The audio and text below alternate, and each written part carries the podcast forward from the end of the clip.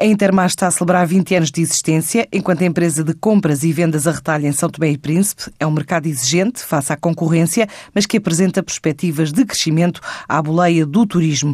Adiantou a TSF numa das viagens a Portugal. António Cristóvão, o empresário português que há duas décadas está no arquipélago a gerir a Intermar. Somos distribuidores de produtos alimentares de higiene e limpeza no mercado de São Tomé e na Ilha do Príncipe. Felizmente está a correr bem.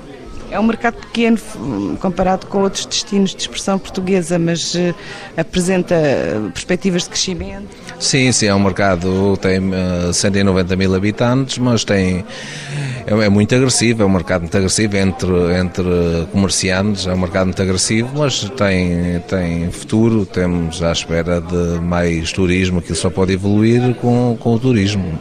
Quando fala em agressivo, significa o quê? Muita competitividade entre os, eh, os importadores. Guerra de preços, por isso é que tentamos uh, precaver com o máximo de exclusividades possíveis para estarmos defendidos. A empresa tem realizado algumas compras em Portugal, até pelo gosto do consumidor são tomense. É muito conservador, uh, só o produto de marca portuguesa é, é que é escolhido.